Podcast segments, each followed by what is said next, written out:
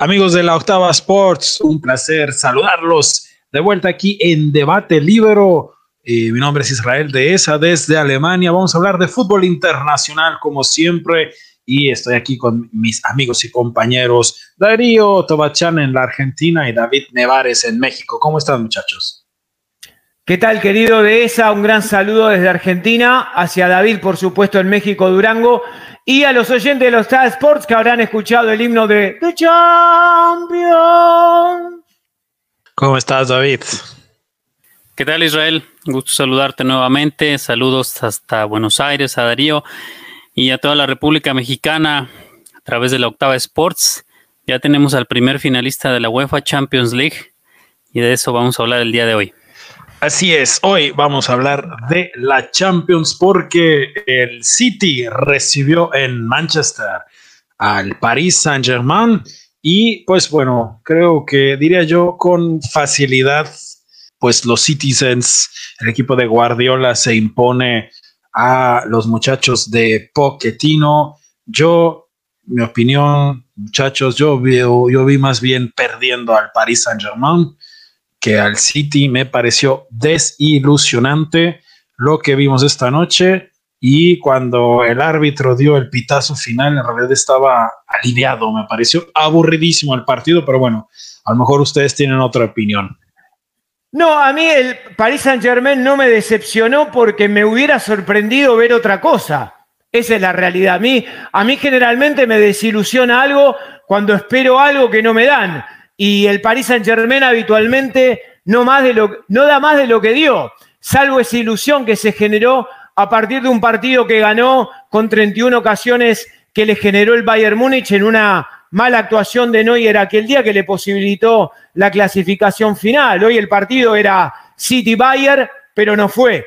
Por el otro lado, el equipo de Guardiola me ha gustado muchísimo, especialmente porque Pepa ha cambiado en cuanto a la disciplina táctica ya sus equipos no defienden a 50 metros del arco, cosa que a mí no me gustaba. Este es un equipo mucho más compacto. Eh, lo vi defendiendo por momento con nueve futbolistas cuando pasaba la línea de la pelota. Eh, es un equipo muy bien estructurado el de Guardiola. Eh, rescato, en primer lugar, reitero, la disciplina táctica. El segundo gol fue un gol geométrico de un contraataque perfecto. En el primer gol, eh, el gran mérito del portero del City, que da un pase al mejor estilo Tony Cross de 60 metros para a partir de ahí gestionar el primer gol. El equipo se, maneja tácticamente en una estructura muy sólida con Díaz y Stones como centrales.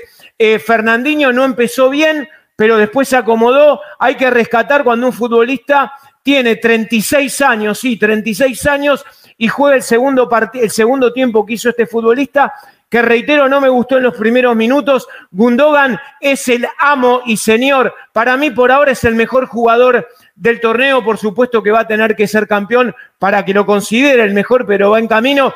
Y Kevin De Bruyne con Silva enloquecieron un equipo que tuvo un dueño a lo largo de dos partidos. El City está donde yo lo había dicho en octavos de final que iba a llegar a la final y está ahí a la nada de levantar, de levantar, bien digo, el máximo trofeo europeo. Híjole, Darío, bueno, no sé si estoy muy de acuerdo en varias cosas. Eh, primero porque el eh, Paris Saint Germain tiene que ser una desilusión por las figuras que tiene. Ya digamos que, que si el entrenador no le alcanza, lo que sea, bueno. Y por otro lado, yo lo dicho, eh, pues tanto dicen de Guardiola, qué gran entrenador, y no sé, sí, me, gusta que haya aprendido. Eh, en otras ocasiones a lo mejor se le iba el partido porque era ser tan espectacular, se echó para atrás y se fue al contragolpe, pero me gustaría, antes que, continuar con este debate, eh, saber lo que piensa mi estimado David. Para mí hay decepción, no tanto del Paris Saint Germain, sino de la eliminatoria del partido por los equipos que se enfrentaban Tal vez muchos esperábamos un poquito más de espectáculo. Creo que el Paris Saint-Germain se cayó desde el gol de Riyad Mahrez en París, ya no reaccionó y el día de hoy con la noticia de que Kylian Mbappé no saltaba en el once titular, creo que ya desde ahí estaban sentenciados, salieron en la lona anímicamente, no mostraron nada, salvo en el segundo tiempo que empezaron a tirar patadas a lo loco que parecían eh, estos equipos centroamericanos que, que se enfrentan en la CONCACAF. decepcionante, la verdad. Yo sí esperaba un poco más del Paris Saint Germain, sobre todo después de verlos tan, tan burlones, tan cancheros, festejándole a Joshua Kimmich, después de hacer taquitos en media cancha, después de intentar rabonas. Yo esperaba al menos un poquito más de coraje del equipo de París.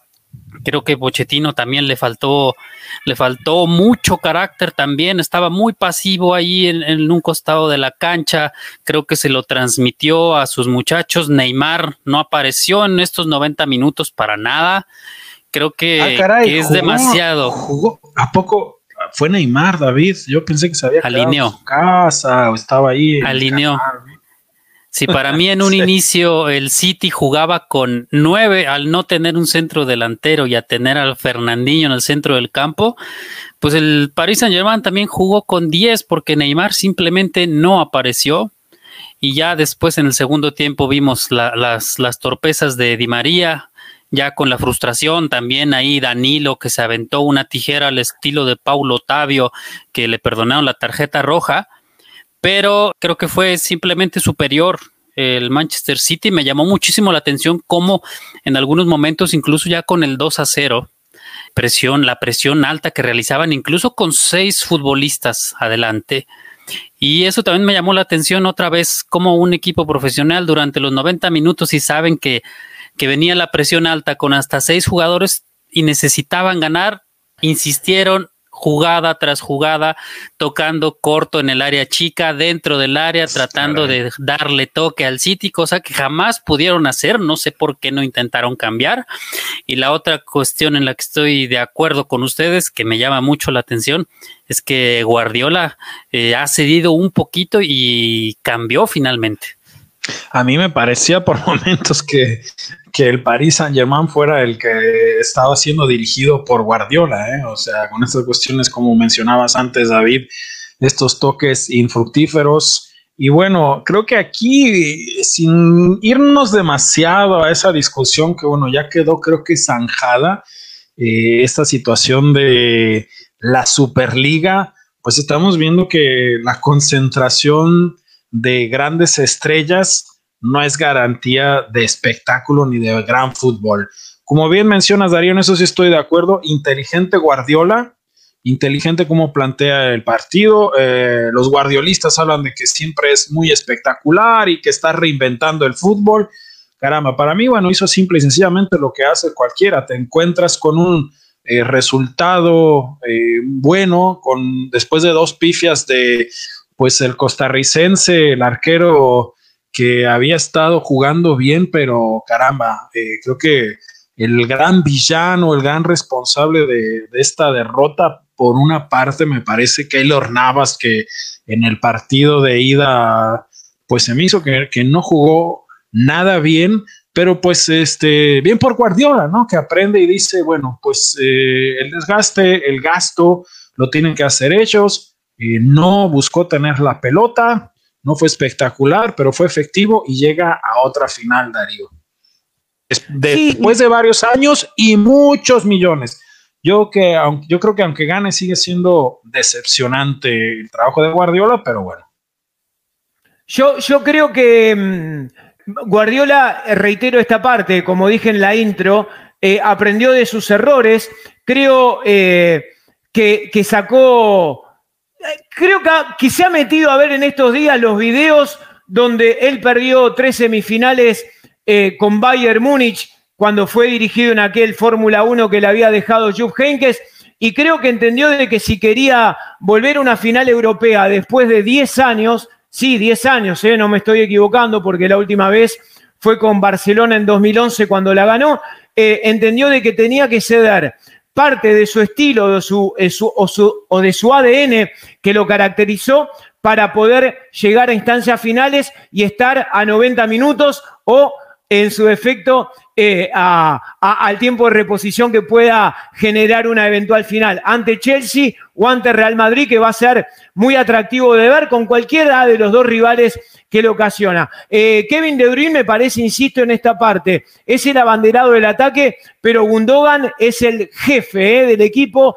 Lo vi pidiendo la pelota todo el tiempo, hace los relevos cuando Fernandinho, sus 36 años, le pasan factura, entiende cuando Foden pasa por banda, que es un jugador extraordinario. Foden juega como juego interno y como y jugador por banda izquierda, pero él entiende absolutamente todo. Y algo que le vi a Gundogan, que esto sí también le voy a dar la, derecha a Pep Guardiola, que nunca lo hacía, pero sí lo hace en esta versión de él, es que a Gundogan lo mete entre los dos centrales entre eh, Díaz y Stones y termina a veces defendiendo con cinco futbolistas porque a Gundogan lo, pone como una especie de líbero, como de Lothar Mateus, generando esa línea de cinco, ¿no? Así que bien por Guardiola, bien por el City y también lo que tú dices, ha gastado mucho Guardiola, pero bueno, después de gastar durante tanto tiempo, llega una final. También tenemos que recordar, para no castigarlo tanto a Pep, que en el Madrid habían formado los Galácticos y con los Galácticos tampoco habían llegado a finales. Recuerdan aquel equipo con David Beckham, Figo, Zidane y demás, que no llegaron más que a hacer marionetas en la esquina para que le den dinero en los automóviles. ¿Vieron cuando, cuando uno entretiene a, a los transeúntes que pasan por ahí? Así que bueno, Guardiola la final y bien merecido lo tiene.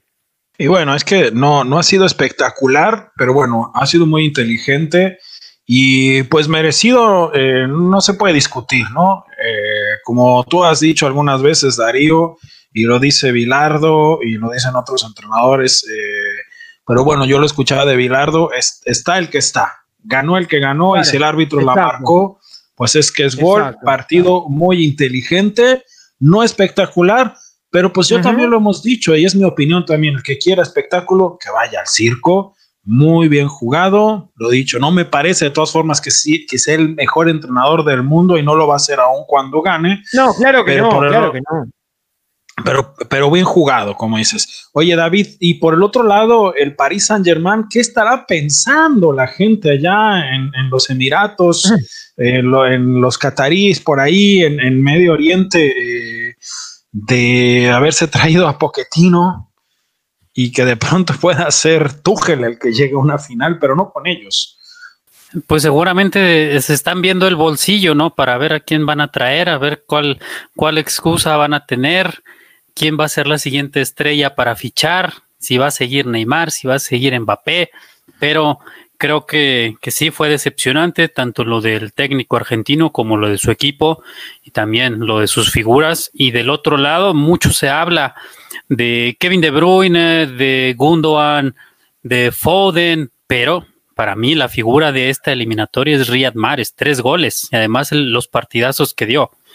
El sacrificio que tiene, corre los 90 minutos, defiende, eh, presiona, ataca bien, tiene una zurda exquisita, entonces es un jugadorazo también y yo destaco eso del City, ¿no? Que tiene a muchos jugadores que viven un gran momento y todavía eh, Guardiola se dio ahí el lujo de poner algún agüero al final del partido, ¿no?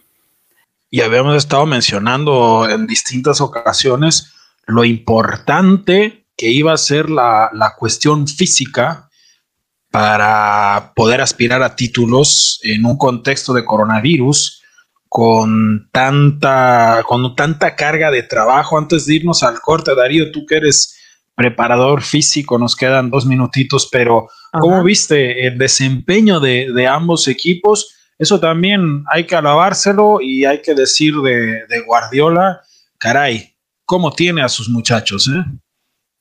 Sí, eh, habla muy bien de la preparación física de este equipo de Pep Guardiola. Creo que también va a tener que ver esto de que se sabe como que prácticamente este equipo ah, estaba ya ganando la Premier League con, varias fechas atrás, digo, ¿no? Por la distancia. Entonces también a, Pep Guardiola le facilitaba un poco elegir entre el equipo titular base de, de Champions con los que alternaba en la Premier League o en las, o en las ligas tradicionales. Hablo, de la FA Cup o la Copa de la Liga. Pero creo que en esto de que ojo con esto, de la parte física, Guardiola cuando entiende de que tiene que saber defender mejor que en otras épocas, también está hablando de administrar energía, porque el fútbol que practicaba anteriormente Guardiola, de atacar permanentemente, generaba más desgaste físico. Lo recuerdan en Riverí y Robén, que vivían lesionados en el Bayern Múnich. Entonces creo que esto lo entendió Guardiola y esto habla muy bien, por supuesto, de su preparador físico que lo tiene, como decía Nevares,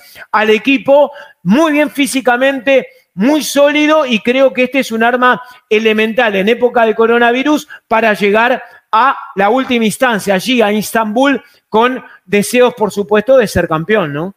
Pues ahí, ahí ya está, ya está el City, está esperando rival, los muchachos de Guardiola se clasifican, en mi opinión, bueno, con facilidad ante el Paris Saint-Germain de Pochettino. Nosotros después del corte vamos a seguir hablando de, como bien cantaba mi estimado Darío, acompáñame, Darío, una, dos, tres, la Champions. Nos vamos al corte. Bueno, y estamos de vuelta en debate libre hablando, pues claro, de la Champions League, porque el City, si no lo sabían, yo creo que todo el mundo lo sabe, todo el mundo que le gusta el fútbol, pero el City se impone con facilidad al Paris Saint Germain. Y bueno, eh, David, en la previa y durante el partido estuvimos ahí intercambiando mensajes y, por Twitter, eh, hablando de, los distintos jugadores del Manchester City. ¿Quién te gustó? ¿Quién no te gustó? ¿Qué nos puedes decir tú desde tu perspectiva de los Citizens? Mira, me gustó mucho, por supuesto, Foden, Gundogan, señor Kevin De Bruyne, por supuesto, pero para mí la figura de la eliminatoria es eh, Riyad Mahrez. Luego también eh, mencionábamos por ahí eh, en, en la previa también ahí en, redes que Fernandinho es un jugador que a mí la verdad nunca me ha gustado y ahora de viejo mucho menos, pero hay que decir que lo mejor que hizo el día de hoy, decía Darío en el segundo tiempo, fue evitar que le sacaran la segunda amarilla a Sinchenko. Sinchenko parecía que tenía ganas que lo expulsaran, se la pasó reclamando desde muy temprano en el partido ese, esa mano que inicialmente le habían marcado y que después el VAR corrige estaba muy alterado, estaba muy revolucionado durante el partido. Después hay una entrada de Lucas Ocampos también, que es cuando lo amonestan. Y Fernandinho, como buen capitán, lo controla y evita que, que siga reclamando y una posible expulsión, ¿no? Y de lo otro, sobre, sobre Pep Guardiola, que sabe la gente de debate libre que no es precisamente nuestro favorito, tengo que decir que hay algo que me gusta mucho de Pep Guardiola y no es necesariamente en lo táctico ni en lo técnico. Es, esa este dramática me gustó mucho. y este fin de semana lo volvió a hacer. Y es que el señor Pep Guardiola apoya a una ONG que se llama Open Arms. Seguramente lo habrán visto por ahí en algunos partidos. Eh, este fin de semana ante el Crystal Palace volvió a aportar una sudadera, como decimos acá en México, con la leyenda esta de Open Arms, que Open Arms es una organización española, catalana, más precisos, que se dedica a salvar vidas en el Mediterráneo. Sabemos esta situación terrible que se vive de gente que cruza de África hacia Europa y que diario se pierden vidas ahí en el Mediterráneo con la complicencia de la Unión Europea y Pep Guardiola constantemente apoya, incluso ha salido en algunos comerciales de la ONG invitando a la sociedad a que colaboren con ellos a esta hermosa labor que realizan y constantemente, al igual que Mikel Arteta, por ahí se ponen eh, la camiseta literalmente o la sudadera de esta organización Open Arms y eso es algo que, que sí le aplaudo al señor Guardiola. Claro que sí, bueno, eh, y bueno, por el otro lado, muchachos, yo me, pregunto cómo construir, cómo se construye un equipo grande. Porque bueno, estamos viendo que poco a poco el City, bueno, aunque lo dicho, ¿no? Y para no ya repetir tanto, ya saben nuestra opinión de Guardiola, eh, pero poco a poco, bueno, está siendo un equipo que los últimos años pues es más grande que su rival, el, Manchester United, que era el equipo histórico de la zona, y poco a poco se va, se va acabando una, una historia, ¿no? No va a ser, hay que decirle a la gente, por ejemplo, de los Tigres o de Monterrey, que insisten tanto que si equipo grande o pequeño, no va a ser un equipo grande. eh, al instante. Es un equipo competitivo y que hoy por hoy, bueno, es uno de los más fuertes. En este momento es el más fuerte de, Inglaterra, pero está generando una historia. Por el otro lado, el Paris Saint-Germain, bueno, está en la ciudad de París, sí, en la capital de Francia, muchos habitantes. No es el equipo grande histórico de, de Francia, últimamente ha acumulado bastantes títulos, pero pues yo no sé si, si este es el camino, si, si no se están equivocando, porque no veo a, un, a un equipo parisino que enamore a la gente por el tipo de juego y por los resultados. Sí, en, primer lugar, habría que entender que la directiva es la primera que se tiene que replantear todo esto que bien mencionas, Israel de esa. Hago pausa, que a ti te gusta. ¿Por qué? Porque despidieron nada más y nada menos que a Thomas Tuchel, señores. Thomas Tuchel lo había llevado a la final de la Champions pasada con un fútbol realmente que lo hemos elogiado y que muchos colegas venían elogiando ese trabajo de Thomas Tuchel. Un entrenador que había combatido contra todos los deportivos que tenía ahí adentro en el vestidor. Había combatido contra Deportivo Cavani, contra Deportivo Neymar, Jugó hoy Neymar, no lo sé. Eh, eh, contra Deportivo Mbappé, que también pone sus caritas, estos futbolistas con el ego tan elevado. Eh, y ese es el primer replanteamiento que se tienen que hacer. Pasaron de Tuchel, un entrenador que los podía llevar otra vez a buen puerto en esta, en esta Champions, porque conocía al equipo como nadie, y de hecho lo está haciendo un referéndum con el Chelsea, llevándolo a semifinales, con un equipo que estaba roto el Chelsea el Chelsea de Frankie Lampard estaba roto y él agarró un juguete y lo puso a caminar y a volar. Y fueron a buscar a Pochettino, un entrenador que sabemos que es especulativo, un entrenador que no, tiene buena gestión de grupo, se sabe, al menos eso es lo que yo pensaba desde hace mucho y lo dije en debate libre porque no me gusta hablar con el diario del lunes y ya lo había dicho. Así que estas son las cosas que se tienen que replantear ahí. Y que no alcanza con tener muchos billetes. Para ser grande, Bilardo dijo, para ganar hay que ser campeón del mundo. O hay que ganar los torneos que vos digo campeón del mundo porque él fue técnico del seleccionado. Si el Paris Saint Germain quiere escribir historia, tiene que ser campeón de la Champions. Pausa. Seguirá en el debe, más que en el haber. Ahí está, ahí está. Y bueno, eh, hablando de esto, David, pues también la pasión con la que, con la que se viven eh, los encuentros o con las que confronta los encuentros el, el París Saint-Germain. Yo, pues sí, los vi ahí en una actitud bravucona de pronto. No sé si a lo mejor el, el árbitro generó esta molestia que al final terminó desesperando a los futbolistas eh, del equipo parisino, porque pues al menos al inicio del encuentro, también lo comentábamos, ¿no? Fuera del aire y, por Twitter, que pues nos parecía un poco permisivo con la gente del City.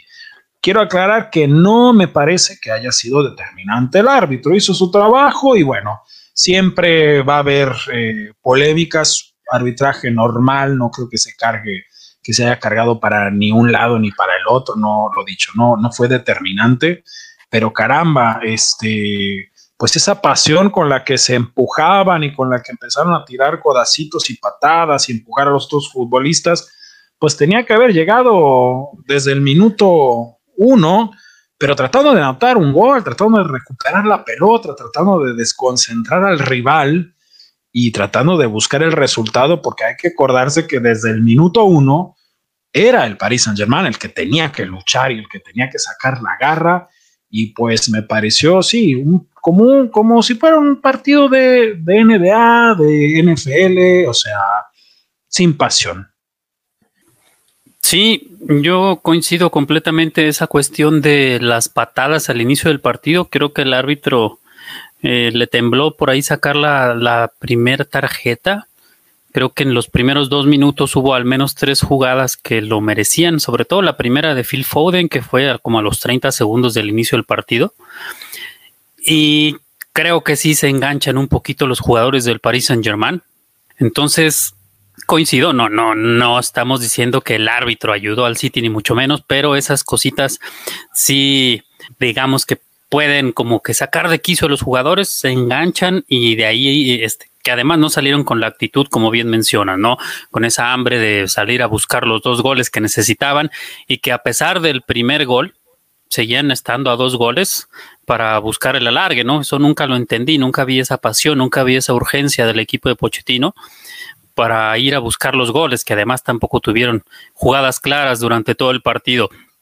Lo que comentabas de los equipos grandes, los, los billetazos y demás, yo hoy el Paris Saint Germain, ahora que está tan fresquito lo del Día del Niño, apenas el viernes pasado, me acordé un poco cuando yo jugaba en la primaria cuando te tocaba jugar contra los equipos de colegio, ¿no? Los equipos de, niños adinerados, de los niños fifís o fresillas, como les quieran llamar, que luego se enojaban cuando iban perdiendo, ¿no? Y que empezaban a, a, verte feo, que daban las pataditas y que casi, casi te decían, ya dame mi balón, ¿no? Ante la frustración. Y eso, eso fue el Paris Saint Germain el día de hoy muy apático, falto de actitud, pero cuando iban ganando contra el Bayern, como dices, creo que esa es la palabra, muy, muy, muy bravitos, muy bravucones, ¿no? Intentando las rabonas, los taquitos, el túnel, festejándole ahí a Joshua Kimmich, que ahora sí que sin querer queriendo, como dijo Neymar, pero al final ahí, ahí está la imagen, ¿no? Y creo que, que todo esto les pasa factura y pues para ser un equipo grande hace, hace falta mucho más que, estrellas, ¿no? Se requiere historia, se requiere tradición, por supuesto se requieren buenos jugadores, se requiere una gran directiva, se requiere un gran entrenador, que el Paris Saint Germain ya lo intentó con todos, ya, ya estuvo también eh, Carleto Ancelotti, que no podemos negar que es un gran entrenador, pero bueno, vamos a ver en qué momento se le puede lo, cumplir el caprichito al equipo parisino, que tampoco hay que que alabar mucho al Manchester City, todavía tiene que ganar, porque si, si no es campeón, va a estar al mismo nivel que el Paris Saint Germain todavía. Es su primera final también del Manchester City, así que, que tampoco nos podemos ponerle un altar al equipo Citizen, ¿no? Vamos a ver todavía, porque creo yo que de la otra llave puede salir el campeón. Sobre todo porque, por todo lo que hemos comentado ya, ¿no? Que que pues mucho fue también que el, rival, o sea, el Paris Saint Germain no, pues no, no estuvo a la altura. No sé cómo lo vean muchachos, no sé si les parezca, Darío, esto que comenta David, ¿no? De, de los niños ricos que dame mi pelotita, tendrá que ver también con que pues hay un, hay poco arraigo, o sea, no sé si tú tengas presente, David, eh, tú que tienes todas las estadísticas siempre tan a la mano, ¿quién de estos jugadores es hecho en, la cantera de, París? ¿Quién de estos jugadores es parisino y siente de verdad esa camiseta? Son todos simple y sencillamente eh, empleados, contratistas, freelances que están allí ganando dinero un tiempo y luego pues cuando se presenta una mejor oportunidad se van. bueno, al menos, al menos el que sí sé que tiene mucho arraigo con el club y ya tiene prácticamente eh, la mayoría, la mayor parte de su carrera en el club parisino es Verratti. De ahí en más, no se me viene a la mente a alguien. Parecía el único que tenía ganas de ganar, caramba. No sé, David, eh, Darío, ¿tú cómo lo ves? Porque también es que estaba esta cuestión de Neymar que decía, yo me voy de, Barcelona porque no quiero estar a la sombra de nadie. Fue ahí, se peleó con, eh, con el uruguayo, hizo que se fuera Cavani, y pues ahí está todo, o sea, ahí está para que él fuera la estrella, para que pues eh, sí, o sea, todos sus amiguitos le aplaudan y digan, sí, sí, tú eres el más grande de París, pero pues poco a mí, la, caramba. a mí la sensación que me da el Paris Saint Germain es de un equipo universitario de la High Society en Estados Unidos, donde todos Eh, se pelean a ver con quién llega el con el auto más caro, quién llega en limusina, eh, quién tiene el chofer más sofisticado. Eh, y, en esta, y en esta tesitura lo que menos hay es amor propio, en lo que menos hay es sentido de pertenencia y en lo que menos hay es unión de grupo. a partir de la unión de grupo, por supuesto, con, un entrenador que tenga tácticamente bien trabajado y disciplinado al equipo, con futbolistas que entiendan el concepto del juego y demás. Pero si no está ese fuego sagrado que no veo en esta institución, veo, insisto, parece un equipo universitario de la High Society, que claro, llegan hasta donde pueden porque son un equipo de petrodólares, donde hay jugadores con talento. El talento te va a llevar hasta un lugar determinado de la montaña, pero llegar a la cima de la montaña es realmente complicado, porque para llegar a la cima tenés que tener, por ejemplo, lo que tuvo el Bayern de Flick en la temporada pasada, no había egos, todos jugaban para el equipo, no había deportivos dentro del equipo, pero este año ¿quién llegó en el Bayern? Deportivo Sané. Y cuando llegan los deportivos, no te va tan bien. El Bayern, como le fue este año, va a ser un año de fracaso. Perdió la, la Pocal, quedó afuera de la Champions y la Bundesliga es lo único que puede ganar, que todavía no lo ha ganado, que lo tiene ahí al alcance de la mano, pero que lo ha ganado en los últimos ocho años. Y qué bueno, ¿no? Que no, pues con la cartera y por el, por el tamaño de equipo que es, pues es lo mínimo que tendría que hacer. Nos vamos a ir al corte, pero muchachos, eh, pues está bueno el plot este, ¿no? A ver si lo registramos, que no nos gane alguien y se lo vendemos a alguna televisora para hacer una especie de serie, ¿no? Así como tipo, como dices Darío, de, de estas series de Estados Unidos con con los chicos populares y no sé qué, ahí vemos llegando a Icardi hablando de su novia, ¿no? Y, y, Neymar con su coche y este, etcétera, etcétera. Pero bueno, vamos a hablar de la otra semifinal, volviendo del corte, porque para mí, de la otra llave sale el campeón. Bueno, y volvemos del corte, seguimos hablando de la Champions League, ya tenemos ahí una idea que nos va a hacer millonarios, vamos a hacer el 90-210, París 90-210, ahí con todos los chicos ricos y hermosos y con sus cochecitos muy lindos que juegan en el París Saint Germain, con Poquetino, que es como el, el, director de ese director distraído que nunca sabe es lo que está pasando. Es muy bueno, es muy bueno.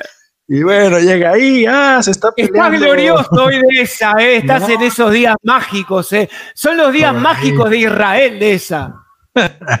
Por ahí puede ser, pero bueno, eh, lo que sí va a estar muy serio, ya fuera de bromas, lo que sí va a estar muy serio va a ser el partido que todavía nos espera de la otra llave para ver quién va a ser el contendiente del City que deja en el camino al Paris Saint-Germain sin muchos problemas. Va Real Madrid contra Chelsea. Yo decía antes del corte, David, para mí, de aquí, de esa otra llave, sale el campeón. No sé cómo lo ves tú. Sí, coincido. Yo también veo de esta segunda semifinal, me parece que puede salir el que levante la orejona que hay que decirlo, eh, también. Luego nos estamos cargando la mano con el Manchester City y con el Paris Saint Germain. Pero en la otra semifinal también son riquillos, eh, también son equipos de dinero, uno de mucha tradición, uno que más o menos en los últimos años, desde que llegó el señor Roman Abramovich, también este fue el, de hecho, uno de los primeros equipos que, que, tuvieron esta cuestión de los, de los petrodólares, y en este caso desde Rusia, y que a base de billetazos fue creciendo, ¿no? Y haciéndose un nombre en el plano internacional. En el caso del Real Madrid, pues no termina esto de las lesiones, ¿no? Luego, como dicen, te tapas la cabeza, pero te descobijas los pies y bueno, es un hospital el Real Madrid, porque regresa Sergio Ramos, pero se lesiona a Barán, que venía siendo una gran pareja en la central con, con Eder Militao, que lo está haciendo bastante bien tanto en la Champions como en la Liga. Eh, regresa también Mendy. Parece que al final convencieron a las autoridades de la capital española para que le den permiso a Marcelo de viajar. No sé si es buena noticia o no, pero parece que hará el viaje. Y bueno, también la baja de Dani Carvajal nuevamente, ya sabíamos lo de Lucas Vázquez. Otra que también no sé qué tan buena noticia sea, Eden Hazard, que ya incluso fue titular el sábado ante los Asuna. Y bueno, a mí lo que me preocupa es el, estado físico del tridente del que depende este equipo, ¿no? De Casemiro, Luka Modric y Tony Kroos, que lo hemos visto en los últimos partidos. Es notorio el cansancio que acarrean estos tres jugadores, un tridente que viene jugando en el Real Madrid ya desde hace muchos años y se nota sobre todo en el croata, ¿no? Que ya, ya no es precisamente un chaval, como dicen en España, pero creo que va a depender mucho de eso. También lo que pueda hacer Benzema, que está impresionante, parece que cada vez va elevando y elevando su nivel con cada partido. Le está costando hacer goles al Real Madrid, hay que decirlo también en los últimos partidos, pero también en, la parte defensiva lo han hecho muy bien, lo decíamos Eder Militao, hay que ver cómo regresa el capitán Sergio Ramos, que ya simplemente por la cuestión del liderazgo, el juego aéreo, tanto en defensa como en ataque, ya le da un plus al equipo de Zinedine Zidane, y también destacar el nivel que está teniendo el arquero de la selección de Bélgica, Thibaut Courtois.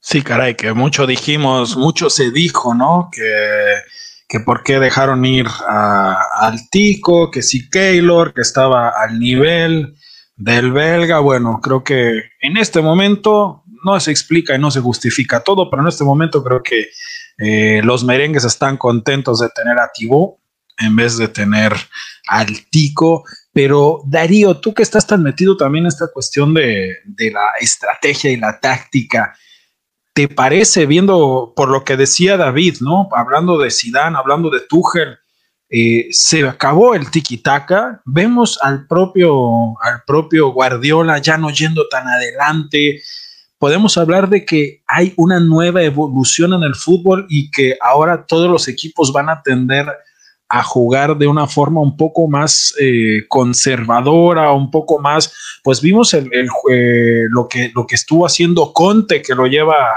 a ganar eh, la, Serie A y cómo ha jugado también la nueva cara que, tuvo la temporada pasada el propio Bayern Múnich, que por momentos cuando tenía que renunciar a la pelota, lo hacía y jugaba al contragolpe. ¿Me dirías tú que hay una evolución y hay una tendencia a un equilibrio mayor en los equipos, un poco pensando justamente en el juego que practica Zidane, Tuchel y que le vimos hoy también al propio Guardiola. Sí, yo creo que el punto de partida a este cambio que, que, considero que va a ser el que van a tener que empezar a tomar en cuenta la mayor cantidad de entrenadores si quieren conseguir el éxito como objetivo principal, es el que ha empezado a marcar eh, Hans-Dieter Flick en la temporada que lo ha ganado todo en el Bayern Múnich, porque como en debate libre lo decíamos ya en los inicios de debate, eh, Flick entendía de que el partido en los 90 minutos debía desglosarlo en diferentes matices, momentos para tener el balón, momentos para tener el gegenpress y momentos también para cedérselo al rival, para administrar energía. Esto lo digo en mi rol de preparador físico. Cuando yo le cedo el balón al rival, también estoy viendo no solo qué hace él con el balón, porque se va a desgastar con el balón y pensando qué va a hacer con el balón, sino yo administrando energía. Y más en esta nueva era, la era del COVID, que vino para instalarse, esperando que se vaya en algún momento de nuestras fatídicas vidas, parece, pero que entendiendo que los almanaques eh, se están cerrando de tal forma que cuando estén levantando la orejona, mientras el capitán está levantando la orejona, le van a decir, apoyala rápido que sale el avión porque tenés que ir con tu selección a jugar la Eurocopa. ¿Se entendió con esto? Digo, entonces, creo que esta es una nueva modalidad y a partir de eso también decir lo que nos ha dicho Tuchel en la previa. Declaró, señores, no sé si jugarán con cinco defensas o con tres, haciendo alusión a la presencia o no de Mendy y Ramos. No creo que lo importante sea la formación ni de cómo jueguen ellos. Dependerá de cómo lo hagamos nosotros y si estamos a nuestro mejor nivel. Esas fueron las palabras de Tuchel. Y por el otro lado, Cross también habló, señores, en conferencia de prensa y dijo una cosa, muchachos, que nunca se olvida por el rival de mañana de recordar al Chelsea porque era parte del Bayern que perdió aquella fatídica final en Múnich en 2012 frente a los Blues, frente al Chelsea y dijo que como decías tú de esa, eh, la premisa va a ser tratar de tener el control del balón. Él dijo, va a ser muy importante nuestro trabajo, incluyendo por supuesto al Pony Modric y a Casimiro, al brasileño, para tratar de imponerse desde el control de la pelota. ¿Por qué? Porque él decía, enfrente vamos a tener un, equipo muy vertiginoso que sabe que con el 0 a 0 pasa de fase y Tuchel trabaja muy bien las transiciones. Esa es la parte que me preocupa. Oye, David, tú conoces también bastante bien a, a Tuchel, ¿no? Bueno, viviste aquí en Alemania, seguiste la, Bundesliga, eh, recordemos que, bueno, Tuchel sale del Mainz, estuvo después en Dortmund, estuvo en, París Saint-Germain. Hoy, felizmente, está para él feliz y para el Chelsea. Eh, ¿Qué nos dices de Chelsea? Creo que mucha gente lo está subestimando. Digo, obviamente se enfrenta al monstruo de Europa que es el Real Madrid más ganador, por supuesto, y que siempre da la cara en los partidos importantes, pero mucho cuidado con lo que puede hacer el equipo de Thomas Tuchel, que viene, que viene, como lo hemos comentado a lo largo de los programas, que viene bastante bien este fin de semana. Otro partido de tres puntos, otro partido en el que logra dejar en cero al rival. Creo que son solamente dos partidos en los que le han anotado desde que llegó Tuchel, incluyendo aquella goleada donde se acabó su invicto y destacar lo hecho por, por la dupla alemana en ataque, dos goles de Kai Havertz, que, había venido un poquito también a la baja, asistencias de Timo Werner, que, que lo criticamos muchísimo, pero los números ahí están, ¿eh? Es el primer jugador desde Eden Hazard que en su primera temporada logra doble dígito con el Chelsea, 10 goles y 11 asistencias en el caso del ex Arbe Leipzig. Así que muy interesante lo que pueda presentar. Creo que la clave también va a ser en el medio campo, lo que pueda hacer en Golo Canté, que aparece por toda la cancha, literalmente, así como el lema de debate libre que nos movemos por toda la cancha. Creo que el mejor ejemplo es en Golo Canté y además con esa sonrisa que contagia. El, el mediocampista francés también lo que pueda hacer, lo que pueda aportarle eh, Jorginho ahí para luchar contra el tridente del Real Madrid o si opta por Kovacic en algún momento. Así que el duelo del mediocampo va a ser muy interesante y sobre todo destacar que vienen dos equipos que lo están haciendo muy bien en la defensa, a ver quién se impone, ¿no? Y con lo que dices, David, yo les quisiera preguntar a ambos, eh, para mí, este partido va a ser 10 veces más atractivo que lo que vimos eh, con Paris Saint Germain y con el City. No sé qué opinan. Sí, ya de por sí el, partido de ida de esa en, en, Madrid nos mostró un partido muy interesante. Eh, habíamos dicho que lo de Tuchel, los pupilos de Tuchel habían hecho maravillosos primeros 45 minutos eh, y que inclusive estaba para irse a los vestidores con uno o dos goles más. Creo que ese fue el mayor pecado que cometió el equipo de los Blues. Digo esto porque lo dejó respirar al Madrid. Creo que podría inclusive haber viajado a Londres con una victoria, pero después el Madrid se acomodó en el segundo tiempo y llegó el gato Benzema. Siempre Karim siempre Benzema, como digo, para los goles importantes y no los goles decorativos. Eh, esta va a ser otra historia. Creo que eh, el partido, como decía Nevares, en el centro del campo va a ser determinante. Yo sumo a Mount y a Jorginho. Para mí, Jorginho, eh, al lado de Canté, fueron las grandes figuras del partido de ida, pero Jorginho lo que tiene a diferencia de Canté, que tiene un desgaste físico más importante, como lo mencionaba Nevares, pero Jorginho es la brújula del equipo, es el más inteligente, es el más pensante, porque está mirando como un radar. Él está con su lupa y su radar mirando dónde sus compañeros se distraen tácticamente. Entonces, donde él ve que Rudiger, porque Rudiger tiene esto de jugador alemán, tomar la lanza irse al ataque, pero pierde con la disciplina táctica. Él ahí retrocede y arma la línea de tres. Cuando ve que Canté pierde los duelos, lo ayuda. Cuando Mau se va a la expedición al ataque, él ahí está para cubrir los espacios. Creo que va a ser muy interesante el partido.